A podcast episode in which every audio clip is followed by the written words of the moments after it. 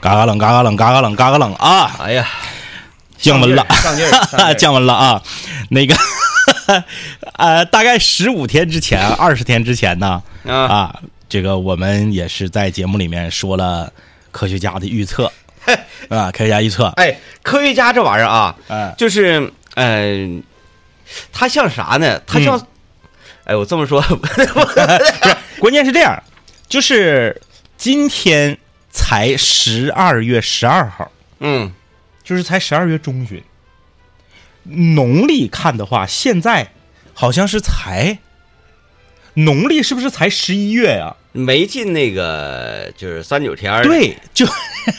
现在就已经这样式儿的了。我不知道在这个一一月初、一月中旬的时候会啥样啊？这都是了了的。大家看未来，嗯，你等周末的时候你再看， 好像这周日和下周一更更凶哎残对。零下二十五六度，更凶残来吧，啊这个呃说太冷了怎么办呢？跑呗，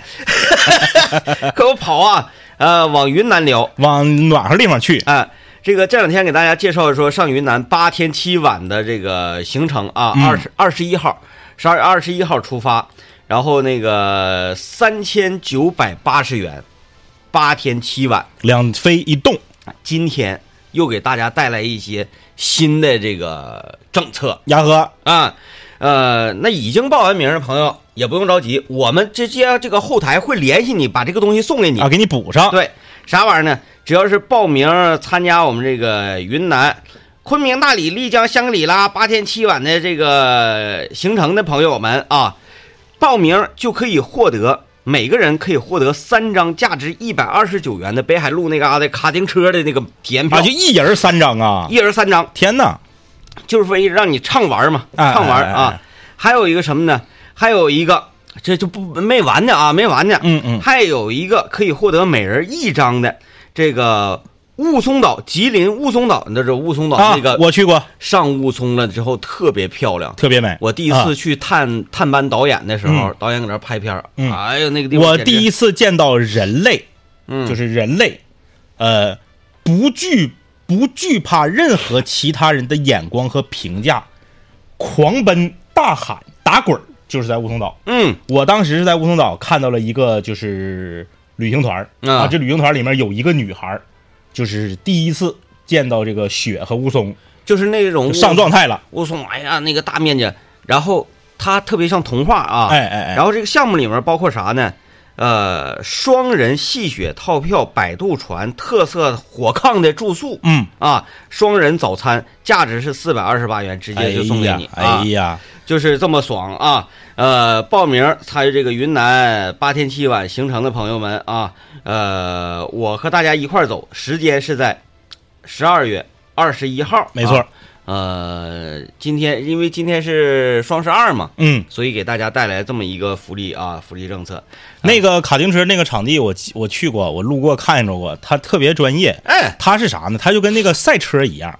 就是你跑的时候啊，那个现场有一个实时的大屏幕，嗯就是显示着你的时间和名次。嗯，然后比赛一结束了，谁排第几，谁冲上来了，它有那个周榜、月榜、季榜和年度总榜。就是你，你成绩好，你咔咔咔，你看那个，就跟你玩那个电子游戏、玩极品飞车一样，嗯你那个电子屏上你那个排名，嘣儿嘣儿嘣儿嘣儿嘣儿就上来了。嗯，哎哎哎，然后这个报名电话啊，云南之行的报名电话四零零七七七九五八七，四零零七七七九五八七，也哎可以这个在微信公众平台直接回复“云南”两个字儿啊。对你发送“云南”两个字儿啊，你得到一个链接，这个链接你点进去就有非常详细的介绍，包括呃每天的这个去的景景点儿的这个设计啊，包括这个我们天天说什么陆地头等舱，陆地头等舱这个客车到底是啥样儿啊，包括你接下来每一天要吃的这个当地的特色美食，嗯都给你列的非常详细。嗯，哎，哎，好好感受一下云南的米线，是吧？啊，你看有这个比较懂那个，嗯比较懂那个，，哎对，他说出了我想说的这个， 我说的这个不像呃，这个这个算卦啊，我说有时候科学家说的东西，它像啥呢？它像它像算命。嗯什么呢？给出你一个答案之后啊，嗯，就好的你就信，不好的你就不相信。对，就比如说科学家说一个这个，我现在就特别相信。嗯嗯嗯。啊这玩意儿也不知道是不是科学家说的。科学家说，冬天了啊，嗯冬天这个季节不适宜起太早。什么时候都不适宜起太早。呃，说就是冬天这个季节呢，特别适宜于你呀、懒一会儿。其实这个研究成果早就有了，只是说呢，它有没有得到整个学界的共同的认可，嗯这个还两说。嗯这个这个科研成果早就有了，什么呢？第一就是晚睡晚起身体好，嗯，就是咱们从小不都接受的都是早睡早起身体好的这个教育吗？，对大错而特错，哦。晚睡晚起身体好。但是这个晚睡，它这个不是指你熬熬到后半嗯夜一点、两点，是你说你十点之前你就睡觉，嗯然后早晨你睡到自然醒，八九点钟你再起来，这保证十个小时的睡眠，或者你要是厉害的话吧，你但你也别睡超过十二个小时，那睡黏糊了，嗯就保证十个小时的睡眠，晚睡晚起才是对人类身体好的，这是第一。第二，不要晨跑，嗯晨跑是对身体最不好的。嗯咱们从小身边儿早上起来锻炼。对不对？嗯，包括爷爷奶奶那辈儿呢，叫晨练。晨练对身体最不好，就是这些年人家科学早就已经研究完了这个事儿了。为什么？因为早晨七点钟，咱不懂啊，咱不是学这个的。说早上七点钟，就是空气中的这个杂质啊，它是什么？嗯正好是空气是不好。哎，然后再加上呢，早高峰的时候来回跑车，嗯本身这个尾气就多。说早晨七点多钟这阵儿锻炼、跑步、上公园，夸特别不好。那你，嗯你看看这玩意儿都告诉你，早早的研究成果就出来了，没有人信呢，嗯，没有人信。那有些人就觉得说，那玩意儿不得起早锻炼？你大晚上黑睡撩光的跑啥呀？人夜跑对身体才好呢。嗯这这东西跟你的认知是反的，但是有些人他就不信，他就不信啊！你就这这咱哎，说那啥，晚上空气也容易这个，因为气温降低他嘛。分点儿是不 是？，对，说啥时候跑步啊，对身体最好。嗯，正午头那时候，热呀，你这是上班呢啊，哎你正上班，啪，你站起来，我得跑步去，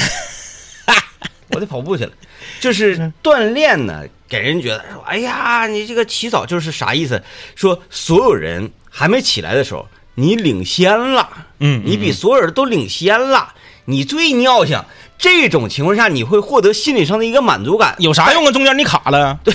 但是那个空气，早上的空气呀、包括温度啊，包括啥呀，这这个你整个身体还没苏醒呢，你血管啥的还没跑开呢，讲话呢，嗯嗯嗯啊，刚醒你啪直接上强度，就像什么呢？你家那狗猫狗搁那睡觉，你在旁边砰你放一炸哎你哎腾腾着。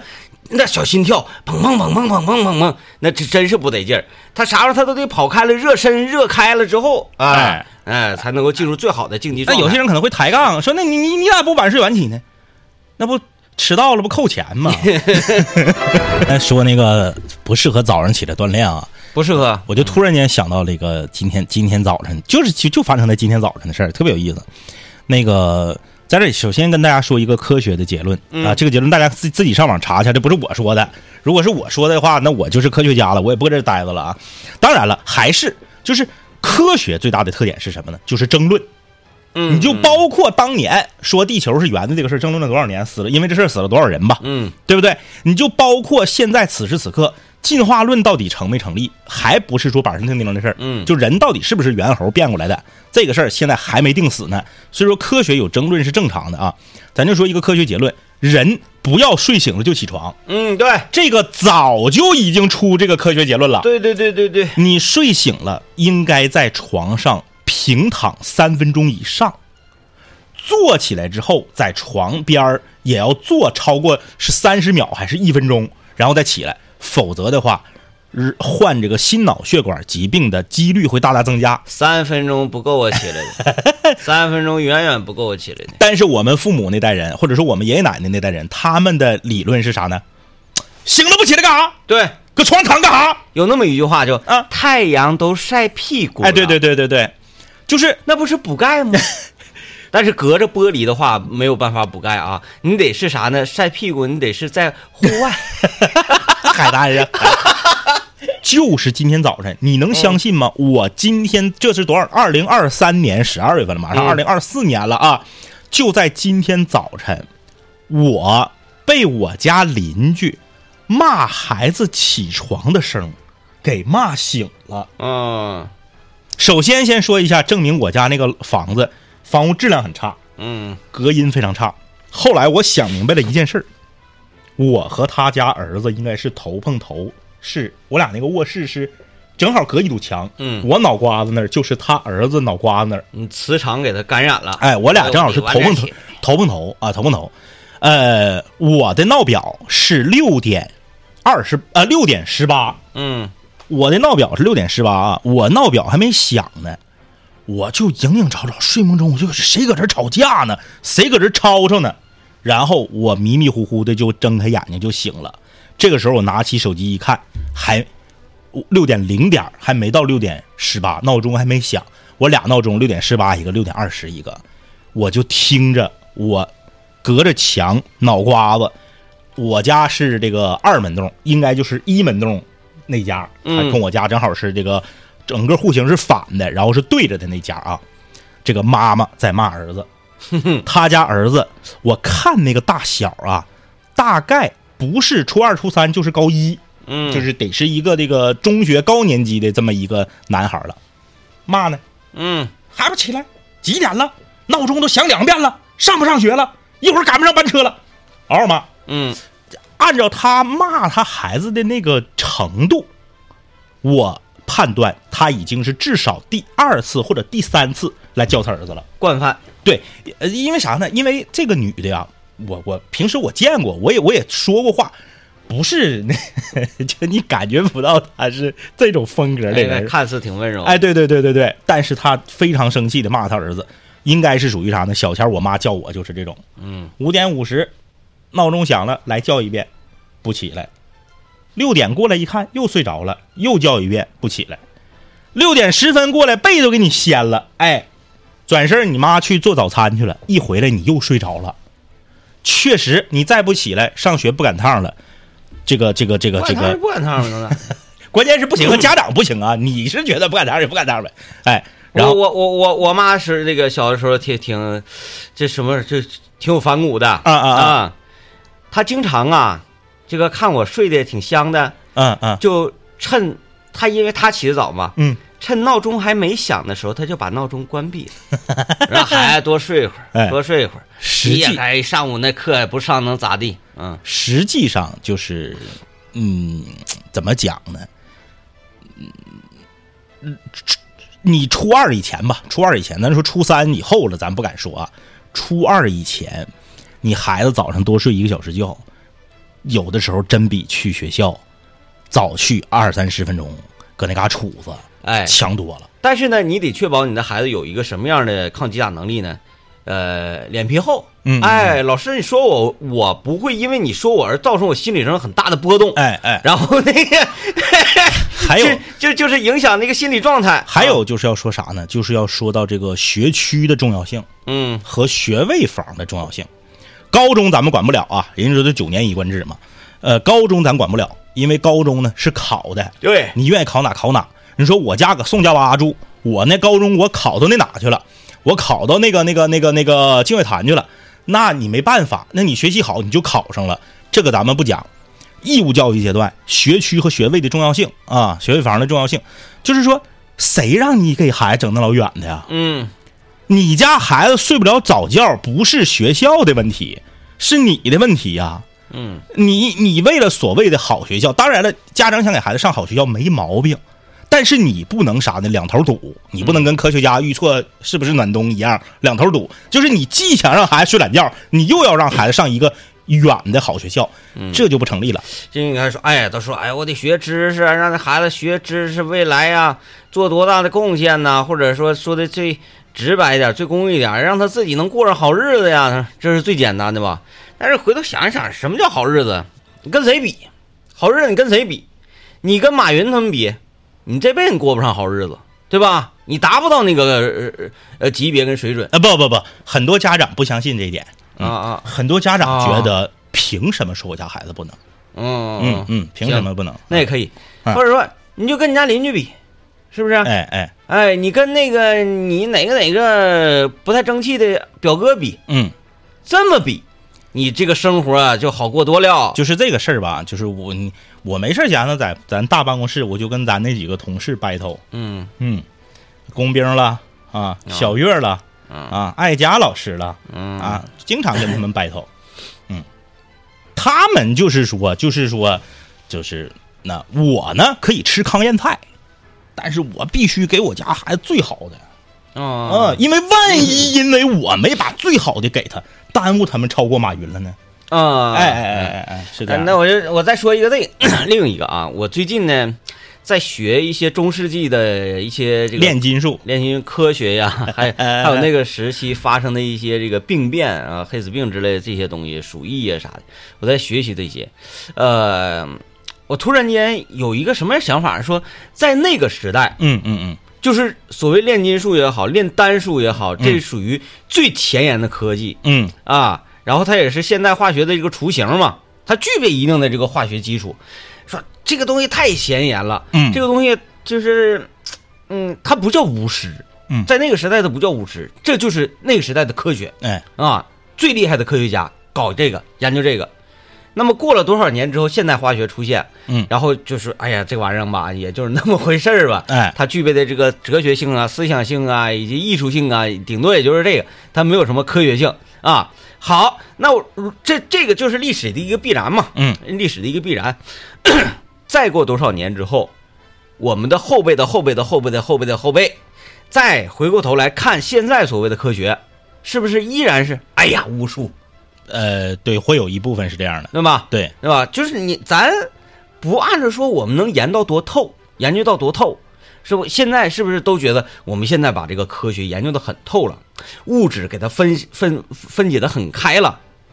那我们的祖先也是那么觉得的，觉得自己现在当代是最明白的，已经想的太透了。那未来看我们依然是看像看傻子也是一样的，对吧？对对所以所以呢，咱这这这按照这个时间轴来看的话，你这辈子真是呃非常渺小，非非常非常的渺小。常渺小。你嗯做的这些一切的努力，在后人看来呢，当然你不努力也没有后人啥事儿啊。嗯，你这所有的努力，你所有引以为傲的科技，你现在最拿得出手的东西，其实啊，都啥也不是，呃，在时间面前啥也不是。但是那个就是我们依然无法阻止啊，我们依然无法阻止家长们相信自己的孩子能上清北啊，相信自己的孩子呢能上这个常春藤盟校啊，呃，相信自己的孩子呢，这就是人类能够进步的一 个基础属性，就是我我不满，我要向上。哎，家长们呢呃要用一切一切的办法啊来感动自己，对，然后啊拒绝平庸。就是嗯呃，我不是说所有的家长的努力都是为了感动自己，但是你这里面有很大的比例和成分是在感动自己嗯啊。你说有没有？就说是就是为孩子好，当然有。那自己家孩子谁不为自己家孩子好啊？但感动自己也是一部分。 有朋友就是借着我们刚刚 DJ 天明说的那个理论啊，就是说呢，说在《三体》中物理学都不存在了，科学家们那么个对呀、他那个是啥？他那就是因为还有更高级的一些科技。对因为现在我们是否对，呃，咱们这个自然科学也好，还有就是未来这个情况，就是有一些个所谓的就是幻想，嗯嗯啊，有一些这个想象力，嗯，是吧？我们都有。就比如说我说那个白片儿黑片儿这个玩意儿，对比如说我说的瞬间移动这个事儿，对，就是把你自己整个人的这个分子化了啊，嗯嗯嗯然后那个量子化了之后，歘一下子就就可以瞬间给你吸到哪块儿，就就传送哎嘛，就所谓的传送门儿。他那样就是说，那个在牛顿出来之前，物理学呢是一回事儿；在爱因斯坦提出量子力学这个理论之前，就是所谓的经典物理学啊，又是一回事儿。嗯你在量子力学之后，他就又分出了一个这个支派，就是说每一次巨大的理论变革之前，你认知到巨大的理论变革之后，会有一个颠覆性的呃改变，然后后面的人看前面的人就跟闹玩儿似的，对，就像三体人看地球人跟闹玩儿一样，嗯啊，你搁这嘎、儿我研究这研究那研究这研究那，那你你你你同样是刘慈欣的小说啊，你去看那个啥球球状闪电，你嗯看球状闪电那里面讲那个量子力学的啊，那你说那玩意儿说这个这个这个这个东西啊，它有没有观察者？有观察者和没观察者，它呈现的那个那个那个形态不一样。你就这个事儿，它没提量子力学没提出之前，你能想明白吗？这玩意儿你看它它就存在，不看你你看它它就不存在了，不看它它就存在。嗯，你这玩意儿不就那不那不是鬼神儿吗？所以现在这科学这玩意儿啥，它越研究越细小，哎，越研究越细小。你看以前的粗犷啊，啊研究不了这么细小的东西，现在就越来越细致，越来越细致。以前我不知道大家看没看过一个韩国电影叫《空房子》，那哎屋里仨人儿，对对对，那女的的那个那个情人儿是那那年轻的小伙儿就搁他家生活，就练。然后这个女的的老公就不知道屋里还有第三个人儿。嗯，你这玩意意我我就在你背后待儿，着。对呀、我永远在你视觉的盲区，嗯在死角。那你、啊那你说它就它它存 在吗？它就不存在吗？它到底存不存在？你这玩意儿量子力学这东西，就观察者在在和不在，它的它的呈现出来的状态是不一样的。所以说，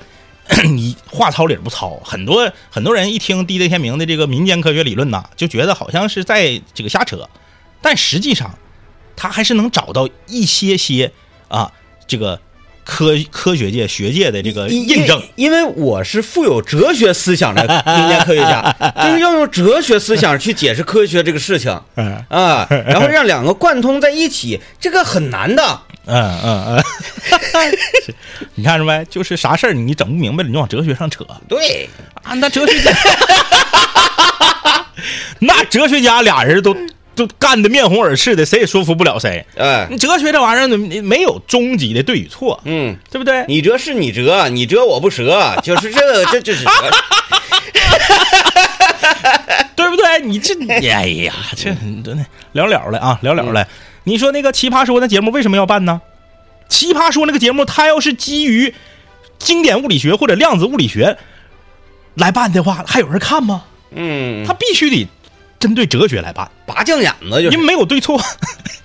拔将眼子。什么是好的辩题？好的辩题就是没有明显的对错。嗯，你如果这个辩题一放出来，说明显的就有一个认知上的一个倒，就是一面倒的。你说这这个都超过三七开都不是好辩题，嗯，就是好的辩题必须得是四六或者是五五，这个东西才是好辩题嗯啊。你比如说，你就辩这个彩礼这个事儿，这个就可以辩。啊，你说到底应不应该有彩礼呢？那可以辩一辩，因为这个事儿还在社会上它没有达到二八甚至三七的这种一面倒的这种然后它还有一个特点就是变这个题呀、它是真实存在的。哎任何变，哎，说这个世界上有没有鬼？哎，我们就来变一下，你正方就是有鬼，反方就是没鬼。哎，哎，不对，正方应该是没鬼。 然后你说你你说你变一个应不应该随地大小便，应不应该随地吐痰？那你变它干啥呀？嗯它没有意义啊，没有意义。就是这个事儿既没有绝对上的对错，同时它在社会上存在，又基本上能达到四六甚至五五的这种五五开的这种呃认知，它才值得一变。嗯，哎哎哎哎，哎，所以就未来呀、啥样那真是不是咱们这个凡夫俗子能想象的，能能能变 天，对、啊，那就是能控制天气。今天就就是想晴天晴天，想阴天阴天，哎哎能不能达到？太能达到了，就是像啥，就跟咱们打伞一样。那我有觉得有点菜头我就不打伞那电影叫啥来着？就是那个拿气象攻击那个有个科幻片儿。那那个那个那个谁，那个那个那个说哥，你这嘎整个那个风暴就风暴那个，娜美 嘛，路飞的好兄弟。是吧？你看人就学会了，人家能控制天气，呃，跟龙王那是还两回事儿。气象站，气象，哎，那电影叫啥名来着？我还有电影院看的呢，整的。这孙子人告诉你， 球形闪电，你看球形闪电， 就是说这个呃，科学这个玩意儿吧，嗯嗯，它就是建立在人就是有想象空间基础之上。对如果人没有想象空间，科学不一定能进步。对，就是就那个闪电球那个东西，现实生活中就是真的肉眼亲眼见过的人真是不多。那咱身边就有人见过，就是已经退休了的咱们的老大姐孙姐啊，孙姐当年在咱们那个高山转播站工作的时候，嗯就就是球状闪电进到屋里来了。哦，然后就是特别亮，然后当时所有的电子设备就全都失灵了，失灵了一段时间。嗯嗯啊、嗯对，他是亲眼见过的。孙姐呢不是撒谎 人儿，你要说这个话是东哥说的，我就得分为你。哎但是呀，但是这这个东西自呃自然界确实有，就是形成这嗯个、呃呃求生闪电，但是它它只不过小说它基于这个，它又它又它又把它进行了一些呃延展和和和那啥，这个先不说了，因为比球形闪电更重要的事儿来了，嗯大家可以发送一个“菜”字啊， 发送一个“菜”字到幺零三八魔力工厂，可以看到今天的主夫厨艺沙龙的西洋景儿哎，你这个还是一个双图嘛？双图双图，啊因为我把那个制作过程也发一个。就是你真应该把炸这个肉的过 程啊，这个这个视频，来朋友们啊啊，这个今天昨天晚上，嗯呃，我我我给政委发微信，我说哎小田儿啊，嗯，我搁我说我搁家欢了一块肉啊，我不我说你这什么玩意儿，还了一块肉， 我还想我说，就是嗯你以晚为我要炖是不是？，对我说大晚上的你搁家大费周章，你哭哭你嗯，你还来个大肉菜，嗯，完了不大一会儿图发上来了，是，政委是欢了一块牛排啊，牛排牛排哎牛排啊欢一块牛排。我是星期日欢了一块牛排，然后然后没吃上。你是为了这个牛排而现买的那些个对料，对，你说对了，我给大家讲一下我的心路历程。星期日中午的时候，我欢了一块牛排，想星期日晚上吃。嗯等牛排欢好了之后，我是哎呀，就是这这么讲吧，我是因为星期六的晚上刷手机看到了一个百亿补贴的炸牛排的锤儿，啊啊那啊炸牛排的锤儿特别便宜，不到二十块钱。啊，就还不是就是什么锤，不是什么锤都可以，必它还有点对，儿它上面有那个钉儿，啊就是哎啊有钉儿的啊啊然后我一看这个锤儿便宜，我一直就想整一个这个锤儿。嗯然后平时我一看都三四十，我觉得没有啥必要，没有必要十多块钱不到二十块钱，十九块钱我十八块钱我就买了。可以搞因为是京东嘛，他送的特别快，第二天就送到了，第啊二天中午就送到，周六晚上买的，周日中午就送到了。我拿着这个锤儿，我一想，我锤儿都来了，我得吃牛排呀。对，我冰箱里正好还剩最后一块，我这个牛排是正经的这个原切牛排啊，没有腌过，嗯，就是是一块牛肉。对，就是一块牛肉，然后我就把这牛排拿出来就欢上了。欢完之后，晚上我就要吃这牛排嘛，我拿锤儿咚咚咚咚咚给这牛排一顿砸，正反面砸完之后，它不就嫩吗？砸完之后，我都要点火了。我发现了一个事儿，嗯，我既没有黑胡椒，也没有黄油。没有黑胡椒是绝技不行的，我说这个玩意儿既没有黑胡椒，也没有黄油，我不能拿花椒面儿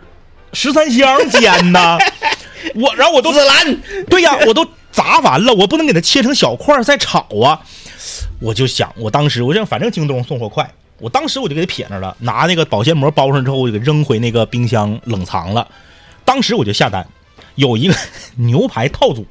哦，就是西哦餐，套组，嗯，就是呃罗勒、西芹和迷迭香嗯嗯啊、套组。我一看套这组套组行啊，罗勒我都没使过，我都不知道这玩意儿干啥的。对，不知道啊，我说行，我说这个套组来一个吧，反正我需要迷迭香，对吧？西芹嗯我也能用上，那个这个这个这个欧芹呐、欧芹我也能用上，然后这个这个这个罗勒再说啊，我就买了一个套组。买完套组之后，我又单买了一块黄油。昨天我不在咱们群里面我也发了吗？我说京东这玩意儿真是不是，他这玩意儿完全不考虑成本嘛。他给我邮一块四百克的黄油，用了一个比黄油大五倍的箱子，里面嗯放了五个冰袋儿，给我邮来的。不是，我就纳了闷儿了，你往东北邮，你给我放冰袋儿干啥呀？嗯，那我们那外面的都挡，冻挡挡的，不需要冰袋儿啊，就是那个成本也不知道控制成本，这不就黄油。套组都有了嘛，嗯锤儿也有了嘛，这不昨天晚上我就说我不能出去吃，我回家我把那牛排煎了。果然是不错啊，哎，朋友们啊，这个还整了点蒜头，制作过程是这样的啊，先拿出四头大蒜，给它扒完皮儿之后切成段儿啊，切成段儿，把锅点着火之后小火，把黄油切一块放里头，黄油全欢开了之后，拧成大火啊，在你欢黄油这个过程中啊，这个这个你可以把蒜放里头啊，你可以把蒜放里头，小火的时候可以把蒜放里头，然后呢，黄油全化了之后拧成大火，把你用这个牛排锤儿砸完之后的这个牛排放进去，大火正面十五秒，啊，这么快，十五秒，嗯，反面十五秒，这个是干嘛的呢？这就是定型锁汁儿啊啊啊，，它就是用大火给你正反面都锁住了。嗯，其实说白了，什么牛肉那个汁水，汁水不就是血水吗？ 你是不是这么回事儿？嘌呤就就这么，就是你把那个汁儿给它锁里头，因为如果你全程都用小火的话，这个汁水就被煎出来了。嗯，哎，正面，如果你家有那个带棱的那个铁锅是最好的啊。我这是用那个平底儿大勺煎的，就没有那个花纹儿嗯啊，如果你有那个带棱的，网上专门买那种牛排锅带棱的明白明，白你翻的时候你要给它来个九十度转一下翻，嗯这样它那个纹儿才是菱形纹儿嗯啊。然后呢，正反面十五分钟，大火锁汁儿之后，把火关小，把火关小。呃，根据你的口味，我呢是吃全熟的，因为我自己搁家，我整什么七分五分的我不敢，嗯，我我 整拉了血， 我 对我不敢。记不记得上次咱们去吃自助的时候，我点那个三分熟的西冷？嗯，你那天别说，这不就是往里吞吗？这哪是三分熟？这好像拿喷枪燎一下就上来了， 对，没没法吃， 没法吃啊我，理解不了吃生肉那不个，敢整。所以说我都是吃全熟的，嗯小火正反面各一分半到两分，嗯，然后在这个过程中，把你的迷迭香撒上面，嗯哎，迷迭香撒上面，呃，用你的小勺啊，用你的小勺，蒯着旁边儿煎进去蒜味儿的黄油往上浇，嗯就是你这边煎的同时，它这个这这这个接接触锅那边不在煎吗？正面你就拿那个小勺把这油往上浇，浇完之后翻过来再浇另一面，然后在你要出锅前的二三十秒吧，那个节骨眼儿撒黑胡椒和盐，嗯你不能先放黑胡椒和盐，先放黑胡椒和盐，先放盐崩，先放黑胡椒嘎巴锅，嗯哎，临出锅之前正反面撒上黑胡椒和盐。大家看到图里面的那个长粒儿的那个，就是我买的瓶装的迷迭香，不是那哦个整根儿的，那不是紫兰，朋 友们。那个那个不能放紫兰啊，哎不能放紫兰。迷迭香啊，就是这个是属于就是干的那个，啊，，对对对，你看到那个就是煎牛排放一根儿，那是鲜的，然后嗯，长得跟松树枝子似的。嗯它这个就是把松树枝子上的那个汁儿给你撸下来了，放到一个瓶里面，晒干了给。啊，晒干了啊，呃，基本就是这样啊。呃，迷迭香和黑胡椒要后放啊啊，。中间还有几个小柿子，小柿子家里本来就有嗯啊，但是昨天孙老板给我留言了，孙老板说你为什么不把柿子烤一下？就那个柿子也应该煎一下，或者拿烤箱烤一下，给它整蔫巴了，哦哦，哦放到那，个盘儿里才更正宗哦，啊，更正宗。嗯，可以可以可 哎以，哎哎，嗯，基本就是这样的发送菜到微信公众平台，也会得到一张牛排，啊。最关键的，就是你得锤它嗯，啊，就是那个砸牛排的那个锤儿，我同时很关键我同时认为就是就是那个那个那个调料这个东西啊，嗯嗯嗯，嗯嗯，呃真是啊，一个地方啊，一个国度就有一个国度的这个标志性的调料，对，你看印度那边啊，东南亚那边， 老咖喱呀、哎，那个东西味道只要一上，嗯你闭着眼睛都是在越南的对对吧对。啊。然后呢，就是上那些黑胡椒，你一闭眼睛你就知道你搁欧洲对的，，就是黄油配黑胡椒配柠檬，它就是洋人味儿。嗯你这个玩意儿，它整啥它都是那个味儿。你看那个一整整的什么，你别管是日式铁板烧啊，还是各种什么铁板烧啊，它最后它无非就是黑胡椒、咸盐和黄油。对，然后有一些东西呢，出锅之前给你挤一点柠檬汁儿。就是调料味儿拿的，对对对，哎没有别的玩意儿啊哎。有朋友说撒翠红，撒翠 红。我这个牛排哈，我要是如果整个大点儿那种白的大平盘儿，嗯，这牛排就能值四十八。你撒上翠红，马上变十五。